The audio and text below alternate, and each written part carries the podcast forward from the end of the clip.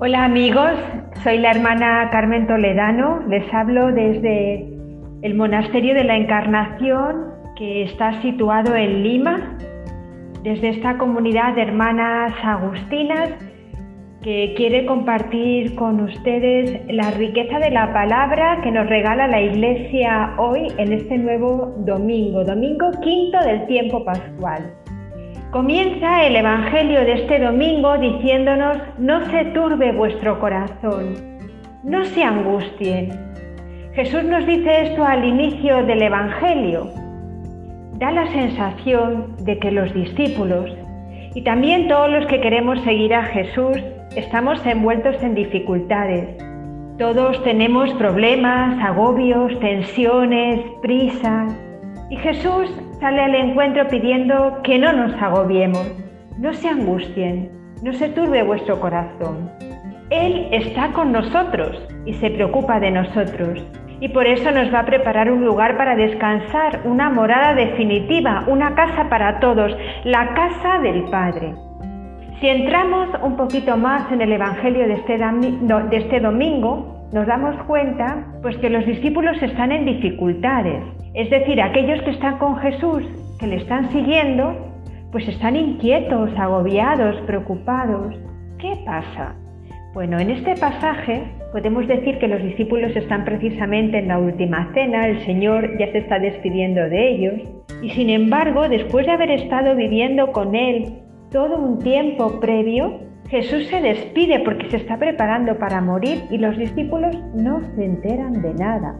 De hecho, Jesús les va a anunciar que se va a la casa del Padre, pero que va a volver para llevarlos con Él y dice, en la casa de mi Padre hay un lugar para todos.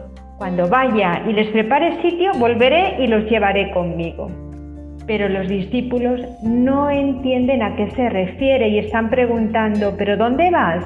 ¿Pero cuál es el camino? Es como si le dijesen, ¿pero cómo? ¿Pero qué dices ahora de este camino si no sabemos ni dónde vas? ¿Pero cómo es el Padre? ¿Pero quién es el Padre? ¿Pero por qué no nos lo enseñan?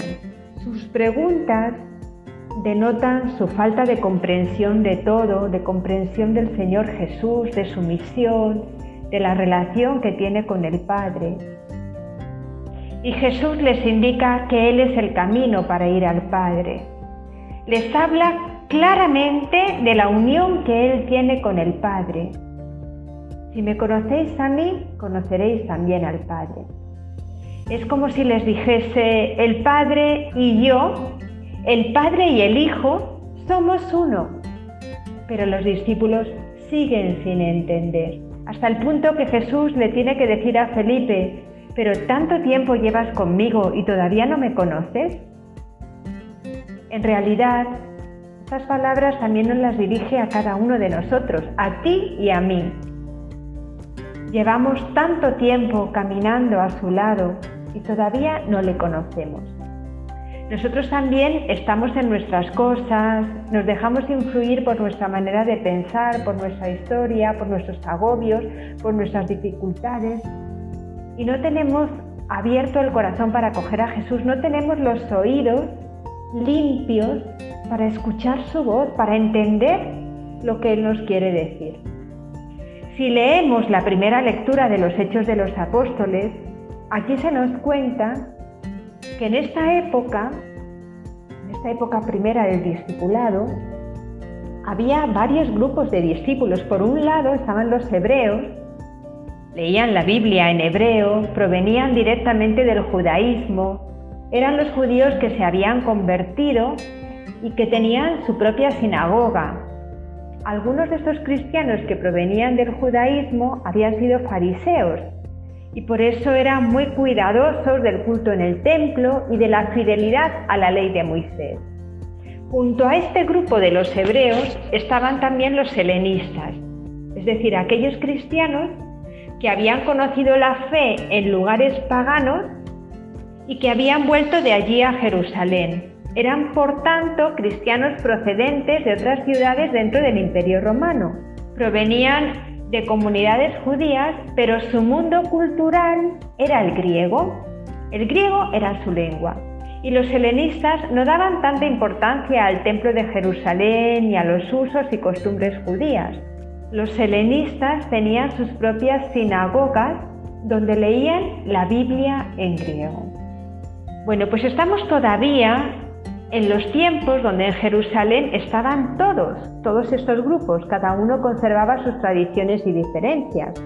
Los helenistas se quejaban a los apóstoles diciendo que los hebreos, los hebreos cristianos, no cuidaban a sus viudas. Entre ellos, la verdad, no había buena relación entre los helenistas y los hebreos, porque el cristiano judío, el judeo cristiano, hacía muy bien las cosas, era como muy ordenado, y sin embargo no tenía en cuenta a las otras comunidades que se iban adhiriendo a la fe. Y por eso había una división enorme, se echaban unos a otros en cara las cosas. Y ahora se tienen que juntar todos con los apóstoles y decidir quién se va a dedicar a cuidar las viudas, a todas, y también a todos los pobres de todas las comunidades, y quién se va a dedicar a la palabra. Pues esto nos ocurre también a nosotros hoy en nuestra iglesia. Cuántas divisiones, cuántas dificultades tenemos, cuánto nos cuesta acoger al diferente. Estamos polarizados, divididos, incluso enfrentados entre nosotros, en nuestras comunidades, en nuestras parroquias, en nuestros movimientos, en nuestras diócesis, en nuestras conferencias episcopales, en nuestra iglesia. Y la verdad que estas dificultades no van a desaparecer así de repente, deprisa.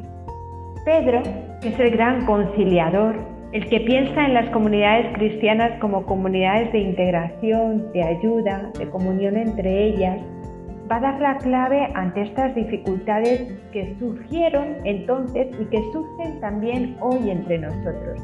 Y esto lo vamos a escuchar en la segunda lectura. Somos una raza escogida. Somos un pueblo sacerdotal, porque estamos apoyados en la piedra angular que es Cristo. Esa es la razón. Antes erais no pueblo, ahora sois pueblo de Dios. Antes erais no compadecidos, ahora sois compadecidos. En realidad, la vida de los cristianos de entonces y nuestra vida hoy está apoyada en esta piedra angular a la que alude Pedro entonces ya sí que comprenderemos todo. Entonces todas las dificultades que hay entre nosotros, que hubo antes y habrá después, no van a quitar un ápice a esta presencia de Jesucristo en medio de nosotros. El único valor, la única fuerza, el único guía es Jesús. Verdaderamente, Jesucristo es el camino, la verdad y la vida. Verdaderamente Él es la piedra angular, piedra que los constructores desecharon, piedra de tropiezo y roca de escándalo. Independientemente de lo que nos suceda, esto va a ser inamovible. Que una piedra angular con un terremoto se remueva es muy difícil.